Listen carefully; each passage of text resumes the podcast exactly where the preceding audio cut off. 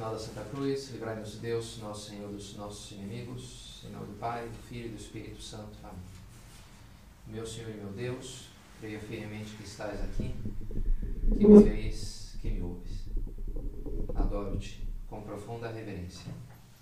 Peço-te perdão dos meus pecados e graça para fazer com fruto este tempo de oração. Minha Mãe Imaculada, São José, meu Pai e Senhor, meu anjo da guarda, intercedei por mim.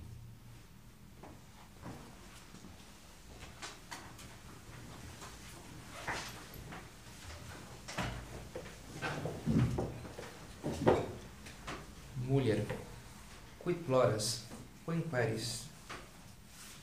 Pergunta Nosso Senhor a Maria Madalena. Por que choras? A quem buscas?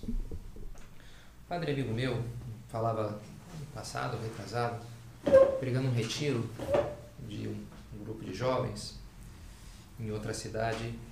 Ele ficou impressionado com a questão do sofrimento, a questão do suicídio. Ele fala, padre, fui falando, atendendo as pessoas, sei lá, mais a metade ou tinha contemplado a possibilidade do, do suicídio, ou tinha inclusive tentado, né? Adolescentes, assim, aquilo me surpreendeu, né? Falava assim, né? E toda a questão, então, que eles tratavam muito era isso, bem, o sentido da vida e as dificuldades que a gente enfrenta. E, e é uma questão super importante essa, né? É, é famoso esse livro Sete Hábitos das Pessoas Altamente Eficazes, Stephen Covey. E ele fala, ó, já no comecinho, o segundo hábito é comece sempre com o objetivo em mente. Tudo que vai fazer, tenha presente qual é o objetivo, o que, por que, que a gente está fazendo, o que, que a gente está o que, que eu estou buscando nesse evento, nesse estudo, nessa, instituição, o que, que, eu, o que, que a gente está atrás aqui, qual que é o objetivo. Se tu não tem um objetivo claro, como muitas vezes o que acontece, as pessoas vão fazendo, vão a chance de aquilo dar problema é grande. Então, primeiro, não, ter clara a meta. Por que, que existe essa empresa? Por que, que existe? Por que, que eu estou estudando esse assunto daqui? Né? Qual que é a meta? Comece sempre com o objetivo para ter essa clareza. E às vezes é interessante né, que a gente pode viver a, nossa vida como um, como um conjunto, como um todo, sem ter feito, sem ter isso claro. Qual o sentido? Por que, eu estou vivendo? Ah, sei lá, acordei aqui, nasci, estamos aí, né? E a coisa vai acontecendo. E é uma reflexão muito importante, né? Por quê? Qual o objetivo da minha existência? Por que eu estou aqui? Qual o sentido da minha vida? A gente tem que ter isso claro, porque é, às vezes simplesmente ir vivendo não é suficiente, né? Quando, sobretudo diante do sofrimento, diante da, das dificuldades que a gente encontra, diante da dor. É, em geral, quando a gente se questiona, né? Do porquê, quando coisa, as coisas não estão acontecendo como eu gostaria, a gente se questiona diante das crises. É, e pode, às vezes, né?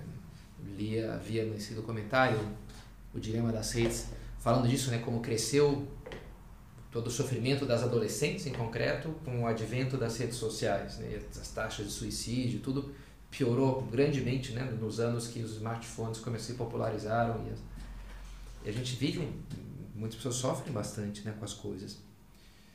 Mulher, quid ploras, quem queres? Jesus pergunta para Madalena e de alguma maneira pergunta para todos nós, né? O que, que tu busca? O que, que, que tu está sofrendo com isso? Qual o porquê da, da tua vida? O que, que você está buscando? Né? Então, vamos refletir sobre essa questão tão central, assim, né? Nessa meditação, sobre o sentido da nossa vida, ainda que, sei lá, né? talvez não estejamos pensando em suicidar ou algo assim, mas quando a gente tem claro o sentido das coisas, tudo ganha uma força muito especial, muito significativa. Né? Eu, sei o porquê, eu, sei, eu existo, eu sei o que, que eu estou buscando. Né? Essa aqui é a minha meta. Isso é, é bem importante. E vamos responder essa pergunta em três níveis. Uma primeira resposta para o sentido da vida é a felicidade. Qual o sentido da vida? Ser feliz. Enfim, é uma resposta que, que tem tem o seu tem a sua racionalidade, assim, digamos, né? Porque a gente pergunta, bem, o que, que adianta, sei lá, ter dinheiro, ter, ser famoso, ter. se a pessoa não é feliz, não é verdade? Às vezes vê a vida da, da, da realeza, da princesa Diana, sei lá, né? Pô, o cara lá, pô, super famosa, bonita, assim, rica, mas depois você vai ver a vida que a pessoa viveu de fato. Será que eu trocarei minha vida pela dela? Hum, acho que não, né? Você conhece um pouquinho da vida, você fala, não, não vale a pena, não está valendo essa troca aqui. O que, que adianta se a pessoa não é feliz? Fizeram, um rapaz me falava num documentário entrevistando gente do mundo inteiro, e europeus e asiáticos, e, e a pessoa mais feliz do documentário era uma brasileira do interior lá, do, do Ceará, uma senhora super pobre lá, morando numa casa bem miserável, mas super meio desdentada, mas com um sorriso assim, eu agradeço muito a Deus, porque minha Deus me abençoou muito. Pô, pô, eu quero que você comece daqui, essa aqui que, né, sou feliz, né? Ah, o cara tem um dinheiro, tem um carro e tal, por que, que adianta, né? Se a pessoa não é feliz. E é interessante, sabe, refletir sobre a felicidade. Eu tenho uma meditação que eu dou sobre os vários níveis de alegria, desde o do prazer, que é uma alegria mais material, até as alegrias mais profundas, humanas. E que é isso, né? A felicidade, aquilo nos, nos perdura, uma coisa, um gosto interior, porque, poxa, sei lá, passei nessa porque ajudei essa pessoa. Então tem a, a, a, alegria que, que a vida boa nos, nos produz, nos traz. De uma maneira, se fala até da ciência da felicidade, né? qual que é a ciência que estuda a vida feliz? É a ética, a moral, é mais ou menos isso, como Aristóteles a, a concebe. O que eu tenho que fazer para ter essa vida excelente? A vida que vai fazer você que seja feliz. Isso é a ética concebida originariamente né, por Aristóteles. Agora, alguém poderia dizer também, contra essa resposta, a gente poderia colocar algumas objeções. E dizer, bem, tudo bem. Agora, a felicidade, mais do que a, a meta, a felicidade é como que um sintoma de que eu atingi a meta, de que a minha vida tem sentido. Hum, sei, né? Que eu estou me sentindo bem-estar, Tá, mas é, é um reflexo de que, sei, que meu corpo tá como ele precisa. Eu estava com frio, significava que meu corpo estava abaixo da temperatura calor. Então, é, esse, esse conforto térmico é um indício do, da, da coisa objetiva em si, que é que o meu, o meu corpo precisa estar tá numa faixa de temperatura ali que ele funciona melhor. Então, é isso que eu vou buscar. Não é, eu vou tomar aqui um negócio que vai fazer com que me sinta, se o meu corpo não está aquecido, não, tá, não vai resolver o problema. Tem que olhar a causa da coisa, né? A felicidade é um mero, é um mero sintoma. Jacques Cousteau, esse biólogo naturalista, numa época era famoso, né? ficava explorando, tinha um programa lá que eles mostravam os oceanos. E uma frase que eu achei interessante dele dizia: A felicidade para o urso e para a abelha é existir. Para o homem é conhecer a existência e maravilhar-se diante dela. Então tem os seis ali, ok, felicidade, né? Tem uma certa alegria. Imagino que a abelha tem um certo momento de satisfação quando ela encontra uma flor lá que tem um pólen bacana, essa flor aqui, né? Um pólen que eu gosto aqui de laranjeira, sei lá, né?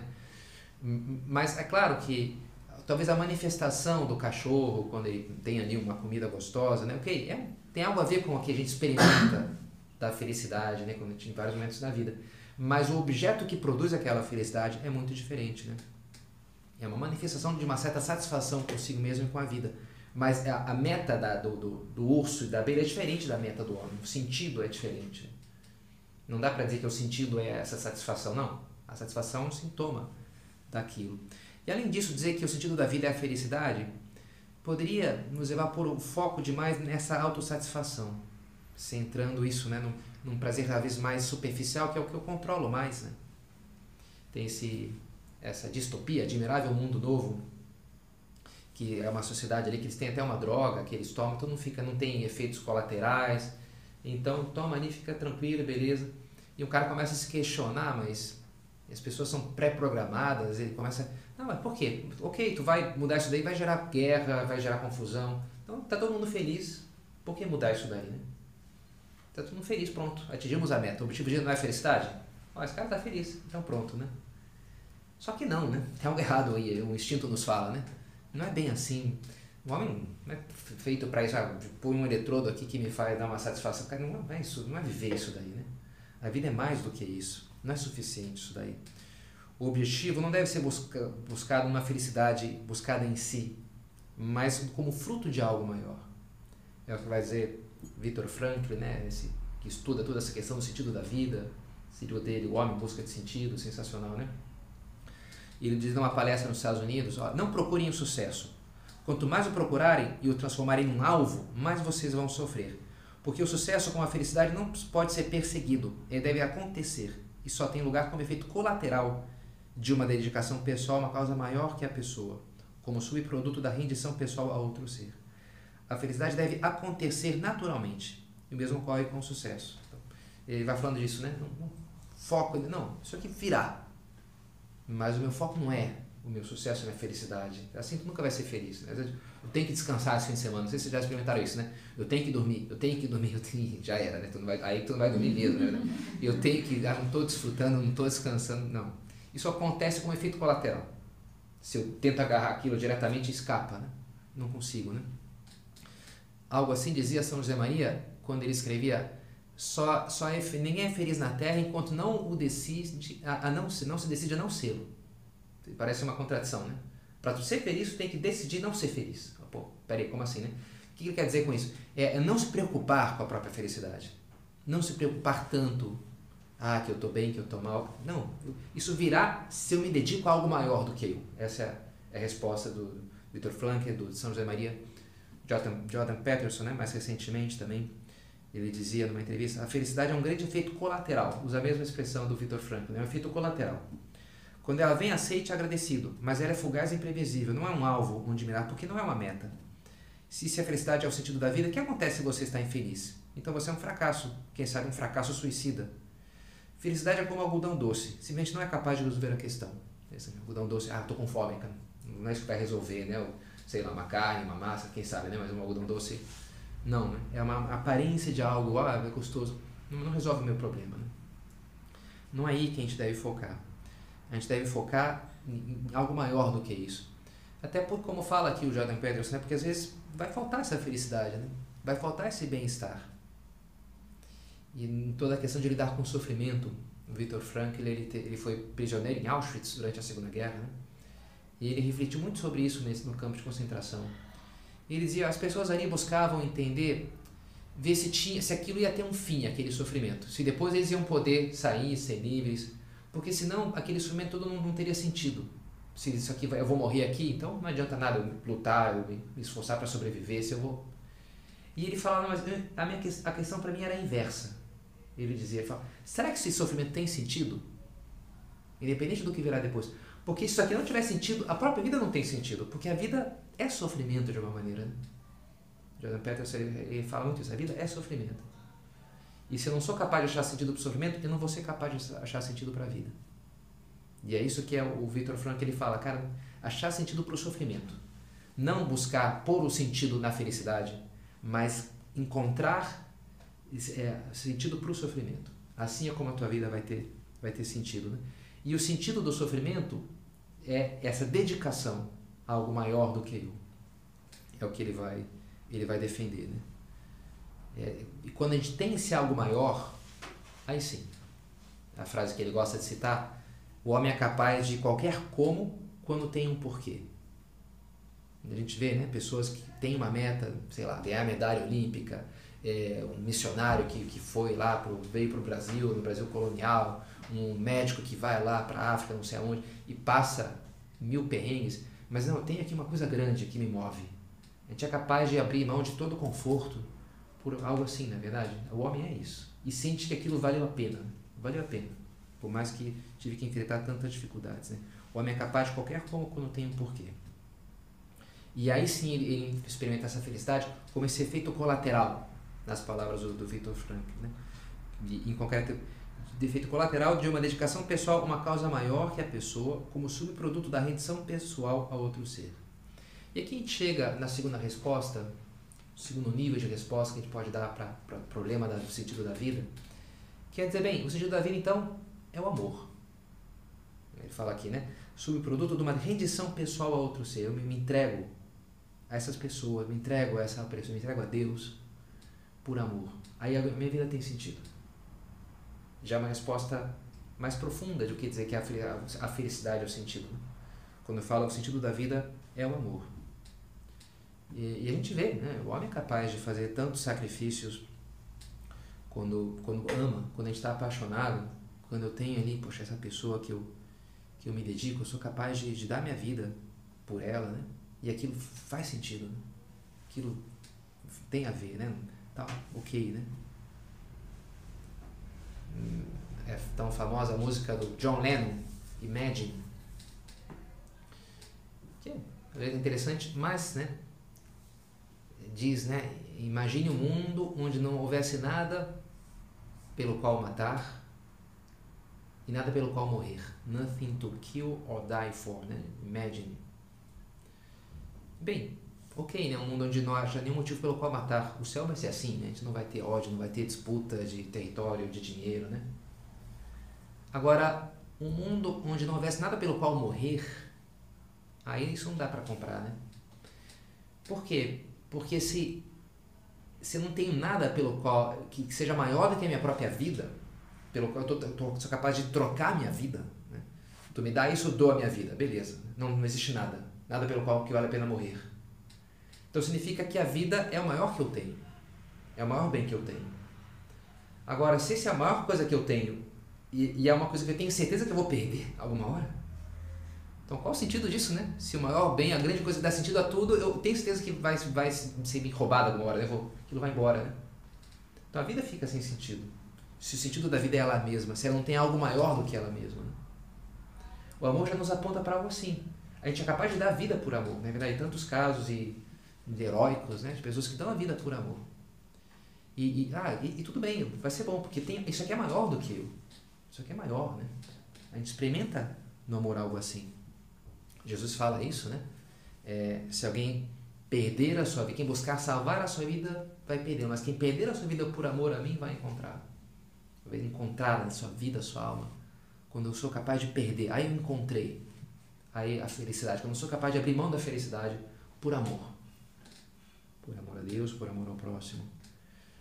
É, São Paulo aos Coríntios, né? Se não tiver amor, nada seria, né? Que tivesse toda a ciência, né? Sabe? Se soubesse a língua dos homens e dos anjos, soubesse toda a fé, capaz de mover montanhas, entregasse meus, vendesse meus bens, desse aos pobres, fizesse qualquer coisa, se não tiver amor, nada me aproveitaria, não ia servir, não ia servir para muita coisa isso daí, né? Não ia servir para nada em concreto, né? Porque o amor é que dá sentido a tudo. E quando pedem para Jesus resumir o que, que é preciso fazer, os mandamentos, ele vai falar isso, né? Amar Deus e amar o próximo. Amará o Senhor teu Deus com todo o tal, todo o teu entendimento e o teu próximo como a ti mesmo. É famosa a frase de Santo Agostinho, com a qual ele resume toda a moral cristã naquela fórmula: ama e faz o que quiseres. O que, que tem que fazer na vida? Tem que amar. E aí, a partir do amor, as consequências que virão. Mas o que o foco é o amor, né? Porque esse é o sentido da vida, porque Deus é amor. E, e Ele nos fez por amor, nos fez para amar. Então, ok, é uma boa resposta essa, né? O sentido da vida é o amor. Porém, agora eu vou pôr os limites para essa resposta, né? Sempre tenho sete contra, Santo Tomás de Aquino na escolástica, né? Parece que tal, tal, tal. Sete contra, no entanto, né? Aí ele começa a detonar tudo aquilo que acabou de falar antes, né? Tu acreditou, pô, é isso mesmo. Não, não, não, não, não, não é isso daí. E pedi para errado. Não é bem isso que eu vou fazer aqui. Mas tem um limite também para essa resposta. Porque, bem, dizer que o sentido da vida é o amor, bem, é verdade que o amor pode provocar sofrimentos bastante causados pelo amor. Quem ama sofre e pode sofrer bastante, né? E às vezes a pessoa que eu amo, eu posso sofrer justamente porque ela sofre porque ela morreu. Minha vida era amar essa pessoa e agora ela, morreu e eu vejo ela sofrendo porque está com câncer.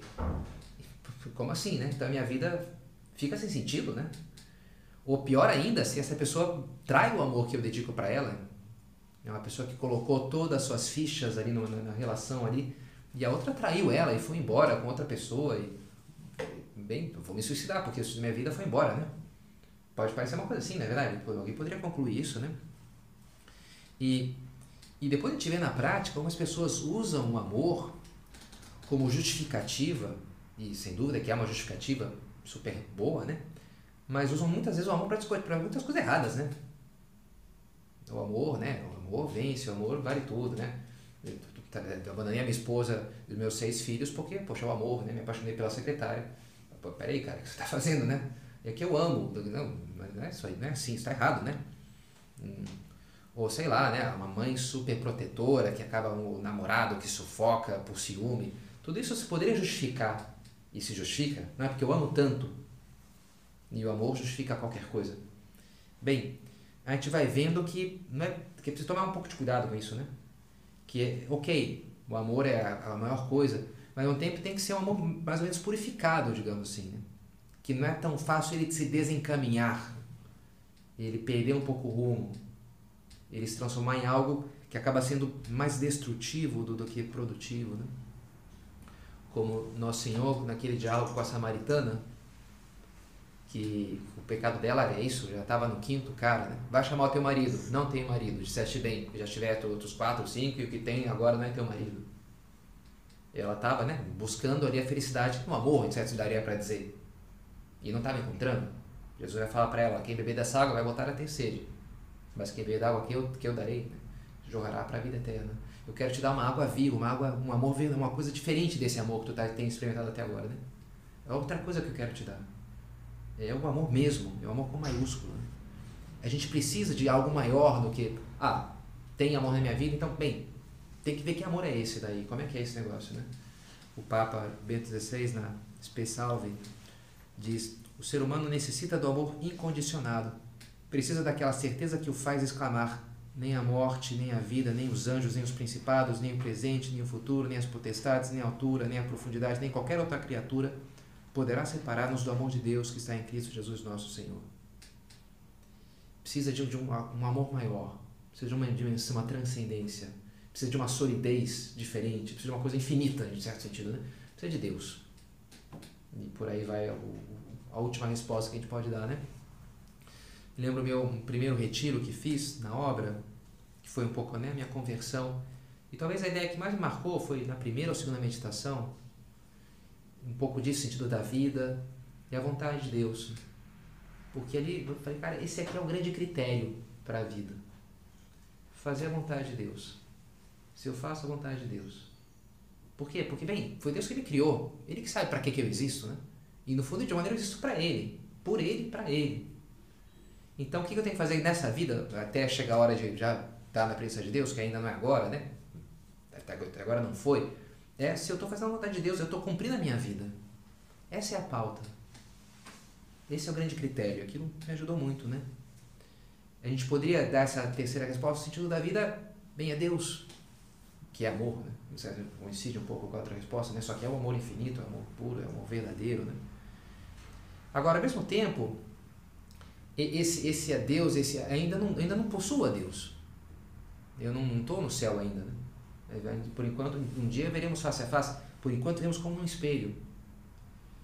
Então, Deus é o sentido da vida com maiúscula, da vida eterna. Agora, esse sentido, quem sabe, nessa vida de agora, então a gente poderia traduzir justamente dessa maneira, em fazer a vontade dele. Porque é fazendo a vontade dele aqui que eu estou amando a Deus. Quando eu faço a vontade do outro é que eu amo. Né? É como eu vou ganhar o céu. É como eu estou já amando e, e me unindo a Ele. Fazendo a sua vontade. Jesus disse, né? Não é aquele que diz Senhor, Senhor que entrar no reino dos céus, aquele que faz belas orações, mas aquele que faz a vontade do meu Pai que está nos céus, esse entrará. E ele diz também: aquele que guarda os meus mandamentos, esse me ama. Quem é que ama nosso Senhor? Ah, se eu vou lá e fico chorando, escutando aquela música bonita, bem, ótimo, não tem problema. Mas, olha, o critério é, não é exatamente o critério mais sólido, é aquele que guarda os meus mandamentos, aquele que faz aquilo que eu digo, aquele que cumpre a vontade de Deus. Jesus fala assim, né? Esse é quem me ama. E, e a maneira como ele mesmo demonstra o seu amor ao Pai, Jesus é perfeito Deus e perfeito homem, nos dá exemplo como perfeito homem, é justamente fazer a vontade do, do Pai. Não seja feita a minha vontade, mas a tua. Ainda que essa vontade às vezes não coincida com a sua.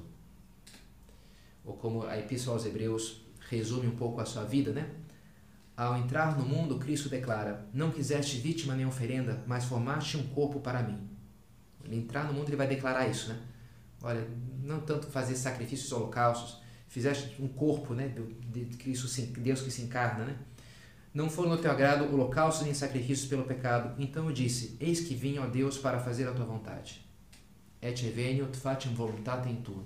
E um pouco Deus, Cristo é Deus entrando no mundo e o que, que ele diz? O que, que eu vim fazer aqui? Vim fazer a vontade, a tua vontade, Senhor. Esse é o grande sacrifício que Deus espera de mim. Fazer a sua vontade. E essa é a vida de nosso Senhor.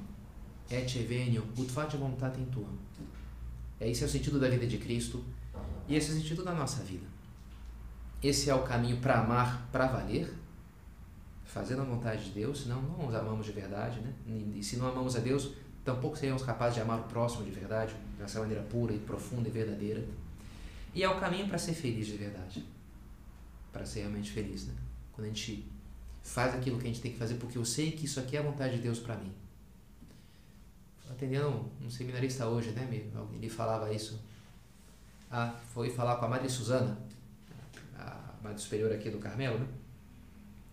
E ela lhe disse: Olha, tu não tem que buscar ser feliz, mas ser fiel. Boa, né? Mas Suzana, legal, né? Não, a meta não, pode, não é ser feliz, mas ser fiel. Aí tu vai acabar sendo feliz, né? Ela não falou isso, mas a gente pode concluir, né? Concluir, né? Buscar em primeiro reino de Deus, sua justiça, todo o resto é dado por acréscimo. Aí sim seremos capazes de amar os outros, né? aí sim seremos felizes, né? Quando eu faço a vontade de Deus, os santos são as pessoas mais felizes que tem, né? Porque buscaram fazer ainda que lhe custasse aquilo que porque eles a existência deles, né?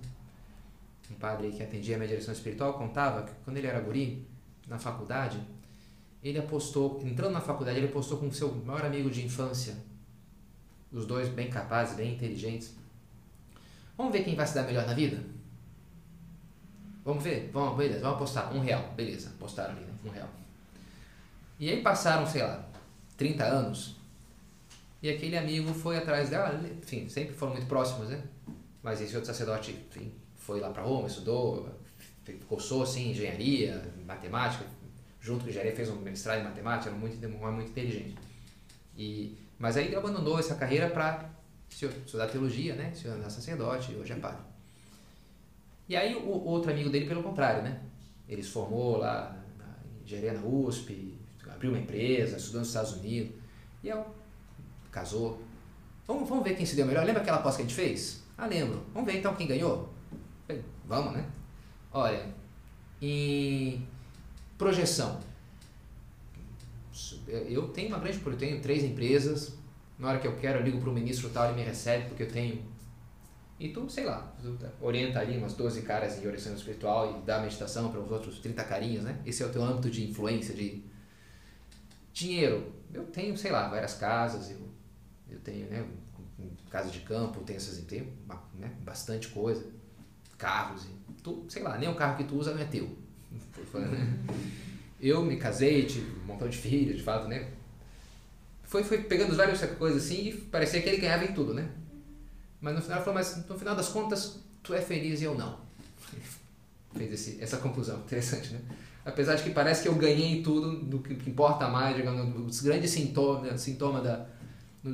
tu é feliz, eu, eu não sou muito feliz não, para ser sincero, mas eu te vejo que tu é feliz, né? Ah, tu abriu mão de todas essas coisas. Interessante, né? Porque que foi, buscou fazer a vontade de Deus. De que vai ganhar o homem, ganhar o mundo inteiro, se vier a perder a sua alma, o sentido, né? Do porquê que ele existe. O que a gente tem que buscar é isso, né? Ser fiel ao que Deus nos pede, ao que Deus nos pediu para essa vida. E assim é como a nossa vida vai se encher de força, de amor, de sentido, de, de alegria. Domingo é a festa da Assunção de Nossa Senhora. Maria elevada, né? em corpo e alma Deus, glorificada por Deus, junto diante dos anjos. Né? Todas as gerações me chamaram de bem-aventurada, bendita. Essa aqui, essa vida foi uma vida bendita, boa. Por quê? Porque Nossa Senhora disse o fiat, faça-se em mim, Senhor. Eis aqui escrava do Senhor, faça em mim segundo a tua palavra, o que tu quiseres. Nossa Senhora se deixou levar. Essa foi a vida de Maria. Deixar-se levar por Deus. E por isso foi a vida mais plena que uma criatura já, já viveu. Então, que bom que a gente queira olhar para ela assim, inspirar, para aprender a lição. E que a nossa vida também seja essa vida cheia de sentido, como foi a sua, que o Senhor possa fazer essas grandes coisas, como fez a vida da Santíssima Virgem.